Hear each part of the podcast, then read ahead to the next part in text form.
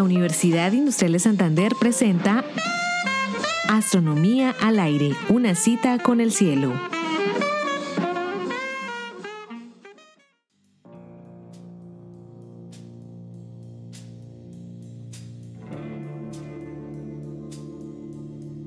Imagina que cortas una hoja de papel de 20 centímetros de longitud por la mitad. Su longitud se habrá reducido a 10 centímetros. Repites el proceso una vez más, 5 centímetros, y otra, 2,5 centímetros. Si continúas haciéndolo 24 veces más, la longitud será la de un átomo. Si lo repites 87 veces más, la hoja de papel se habrá reducido a la menor longitud de la que tiene sentido hablar, la longitud de Planck. A esa escala, la geometría deja de ser intuitiva y el espacio es una incierta y efervescente espuma cuántica.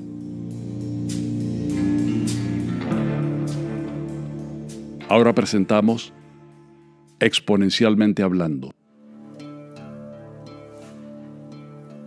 Imaginemos ahora el proceso inverso Dupliquemos la longitud de la hoja y su longitud será ahora de 40 centímetros. Y duplicamos sucesivamente 80, 160. Al cabo de repetir el proceso 42 veces, la longitud equivale a la distancia entre la Tierra y el Sol. Y tras 114 veces más, alcanzamos los confines del universo visible. es el asombro de la función exponencial, una función que crece o decrece enormemente rápido. Los matemáticos han comprendido muy bien las propiedades y las características del comportamiento exponencial. Y los físicos han sabido descubrir su presencia ubicua en diversos fenómenos de la realidad. Por ejemplo, cualquier sistema que vibre y que esté sometido a una fricción, sus oscilaciones se van amortiguando exponencialmente. La función exponencial describe de manera aproximada el crecimiento de las poblaciones. O los saldos de cuentas bancarias con interés compuesto. Muchas sustancias radiactivas decaen exponencialmente. El lapso en que el número de átomos radioactivos se reduce a la mitad se llama tiempo de vida media. En esto se basa el método del carbono 14 para calcular la antigüedad de fósiles.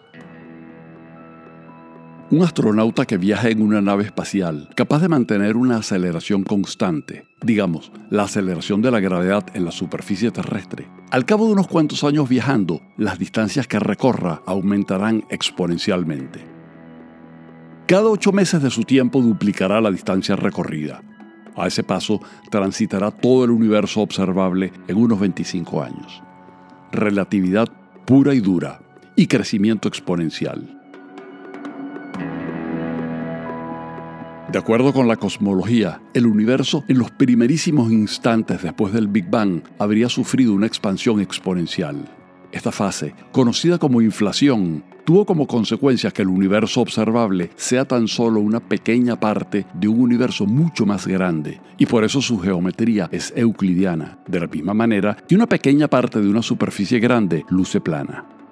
La fase inflacionaria fue brevísima y luego el universo continuó expandiéndose de una manera más sosegada y frenando su expansión por la mutua atracción de sus partes. Pero actualmente, y desde hace unos 5 mil millones de años, nuestro universo se expande aceleradamente. La energía del vacío ha comenzado a dominar el comportamiento del universo y su efecto es hacer que el ritmo de la expansión sea cada vez mayor.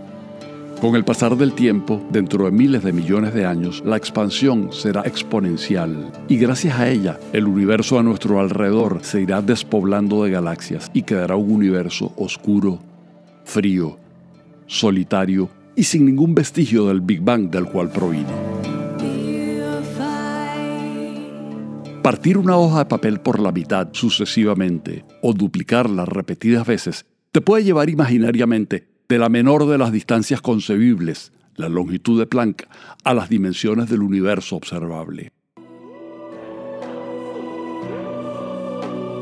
Es un mérito de la humanidad haber aprendido que la expansión inflacionaria del universo primitivo o el crecimiento de una colonia de bacterias, la expansión futura del universo dominado por la energía del vacío o los decaimientos de las partículas elementales en el acelerador LHC, todos están codificados en la magia matemática de la función exponencial.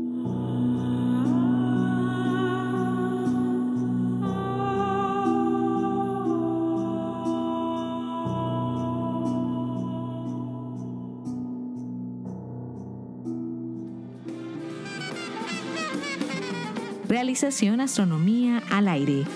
Narración edición Héctor Rago. Grabación Jairo Campillo, equipo Radio Telewis Comunicaciones.